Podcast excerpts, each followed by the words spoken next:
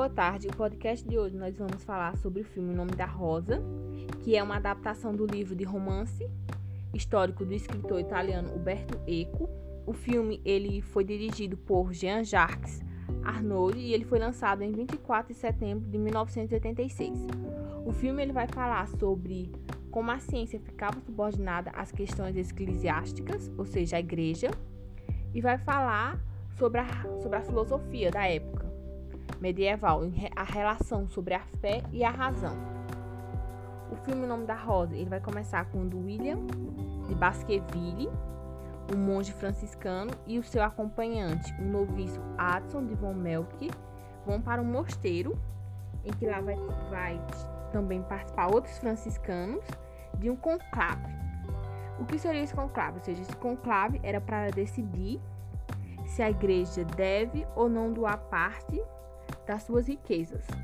Então, quando William ele chega nesse mosteiro, ele vai acabar descobrindo que nesse mosteiro vai estar ocorrendo uma série de assassinatos, onde os monges estão sendo encontrados mortos e que eles acreditam que sejam por obra do demônio e que o mosteiro está amaldiçoado e que por isso esses monges estão se suicidando. Só que William ele vai achar que não é por esse motivo que os monges estão sendo mortos e que não se trata de suposto suicídio, mas de assassinato e que esses monges estão sendo mortos por algum motivo. Onde aí ele decide, ele e o seu ajudante, ou seja, o Watson, para tentar descobrir por que, que esses monges estão sendo mortos. Então, quando ele ainda está no mosteiro, ele vai acabar presenciando outros supostos suicídios então, nesse, então vai ser aí onde ele vai perceber que todos que morreram têm uma coisa em comum. Os dedos e a língua são encontrados tipo, com uma mancha preta, meio roxa. Então aí ele vai tentar investigar e descobrir por que é que eles estão sendo encontrados com os dedos e a língua preta. Aí vai ser aí onde William e o seu acompanhante Adson, eles vão achar meio que um pergaminho, um papel, onde nesse papel vai estar as coordenadas de uma espécie para descobrir um livro.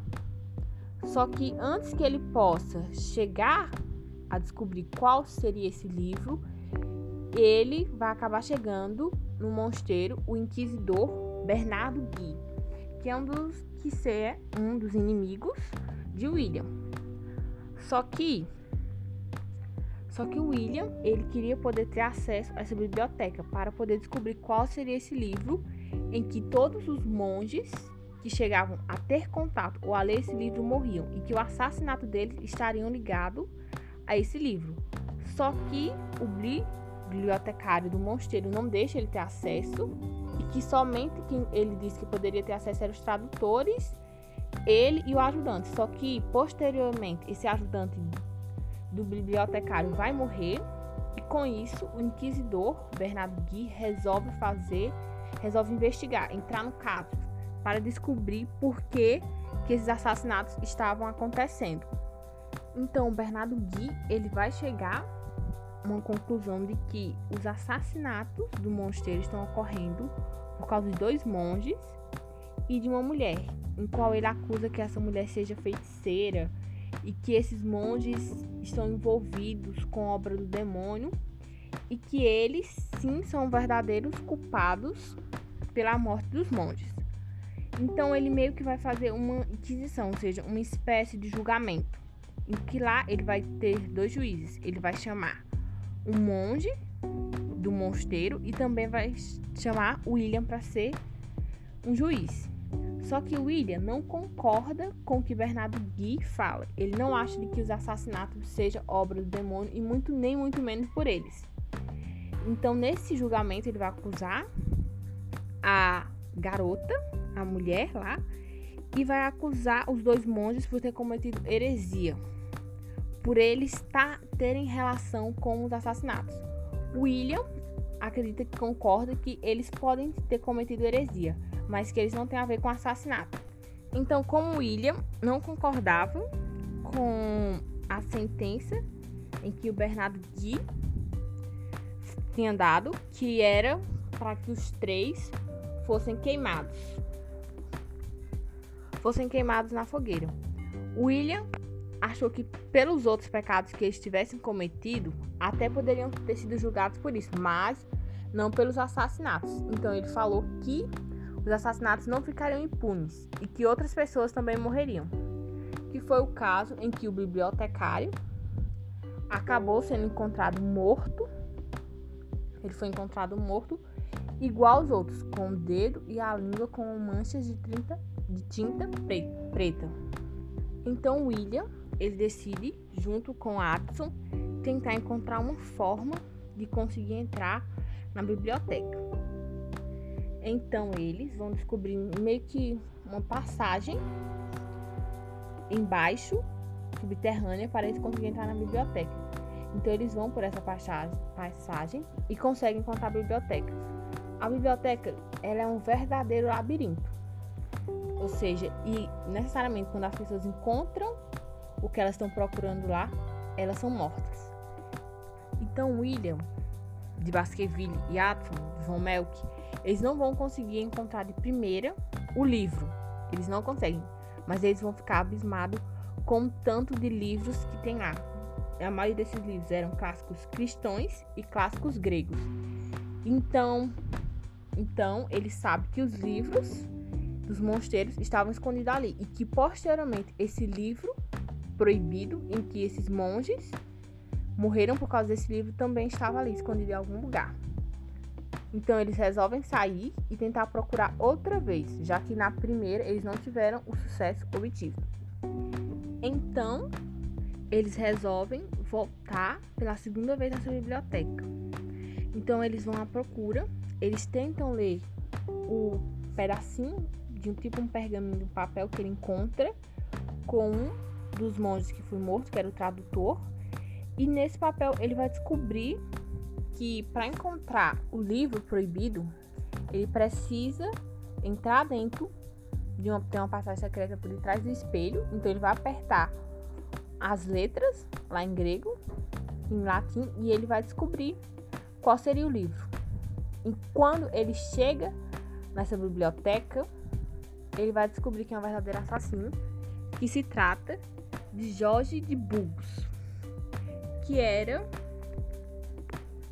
Jorge de Burgos, ele era um velho monge e ele tentava proteger esse livro e vários outros, porque ele considerava que esses livros eles eram profanos pela igreja, ou seja, eles não, não deviam ser lidos, não deviam ser considerados livros, e que esses livros eles contradiziam o que a igreja falava. E o livro proibido para ele que todos os monges tentavam ler e morreram, era o livro de comédia de Aristóteles, que falava sobre o riso. Então ele considerava que o riso não era uma coisa que a igreja tentava pregar ou tentava falar. Então ele considerava esse livro um dos piores, um dos proibidos. Então, por causa desse livro, ele vai acabar ocasionando um incêndio. Nesse incêndio, o livro vai ser queimado e ele posteriormente também e o mosteiro vai começar a pegar fogo. Só que aí, os dois monges que foram condenados a ser queimados na fogueira, eles vão ser queimados. A mulher, a garota que foi condenada também para ser queimada na fogueira, ela vai conseguir ser salva pelos camponeses que moravam lá, que não acreditavam que ela era bruxa e não deixaram ela ser queimada.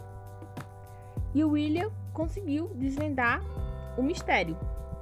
Então, depois que ele desvenda isso, ele vai conseguir. O seu ajudante, ele vai conseguir fugir do incêndio e o William fica lá. Só que o William depois vai pegar alguns livros e vai conseguir salvar do incêndio com alguns dos livros que ele conseguiu pegar na biblioteca. Então, depois disso, ele vai embora do mosteiro, ele e o seu ajudante, e no final do filme, ele dá o seu óculos pro ajudante, devido para que ele possa continuar as pesquisas, continuar investigando as coisas e eles vão seguir em rumos diferentes. Addison, ele gostava da garota que ia ser condenada para, para a fogueira, só que ele nunca soube o nome dela e não ficou com ela. Ele acabou seguindo outro rumo da vida dele. E depois disso ele nunca mais se encontrou com William, mas ele falava que rezava todos os dias por ele. Rezava todos os dias por ele. E o Bernardo de Gui, ele acabou sendo morto pelos camponeses, ou seja, ele teve a sua carroceria virada e ele acabou caindo nos espinhos de ferro onde ele morreu. Depois sobre esse breve relato sobre o filme, nós vamos falar sobre que esse filme ele tem relação com a filosofia. Para as pessoas daquela época, elas acreditavam que a fé e que Deus era o motivo de todas as coisas. E que quando as pessoas, os cientistas, tentavam explicar as coisas de outra forma, para eles, essas pessoas eram acusadas de heresias, ou seja, elas eram contra a doutrina da igreja. Elas tentavam pregar outra forma de conhecimento. Então, por causa disso, o filme O Nome da Rosa traz sobre isso, que necessariamente você não precisa perder sua fé, ou que a fé ela explica tudo. As coisas elas podem ter outras explicações. E que a razão e a fé elas podem andar juntas, mas elas também podem andar diferentes. Até que tem uma parte do filme em que o William ele fala por que, que aqueles livros eram proibidos, já que eles não fala, eles não conduziam com o que a igreja falava. Porque muitas vezes as pessoas tinham medo. Ou seja, o clero, ele tinha medo de que as pessoas ficassem tendo conhecimento sobre essas coisas. Porque eles acreditavam, eles acreditavam que as sabedorias diferentes e as ideias diferentes faziam pôr em dúvida a palavra de Deus. E que se as pessoas tinham dúvidas sobre a palavra de Deus, elas eram, elas eram inimigas da fé. Que a dúvida era uma inimiga da fé. Então, como a dúvida era inimiga da fé, por isso o velho monge Jorge, ele envenenou o livro de Aristóteles, porque ele acreditava que aquilo não conduzia com o que a igreja falava, e todas as pessoas que tentavam ler esse livro acabavam morrendo de envenenamento. Então, por causa disso, um, o filme O Nome da Rosa ele recebeu esse nome, porque esse nome era uma expressão usada na Idade Média que significava o infinito poder das palavras. Ou seja, isso tem relação com o filme sobre os livros, o que, o quanto os, os livros eles têm um infinito poder, eles podem fazer as pessoas mudarem de opinião, o quanto o conhecimento é rico e o quanto a sabedoria era importante. Por isso que a igreja ela considerava isso errado, porque muitas vezes os livros e essa sabedoria, as ideias diferentes, elas não conduziam com os dogmas com que a igreja falava. E eles tinham medo do que esses livros pudessem mudar o pensamento das pessoas, pudessem fazer as pessoas perderem a fé no que ela tinha. Então, esse foi o podcast de hoje. Um breve relato um resumo sobre o livro O Nome da rosa e uma explicação sobre isso. Tchau!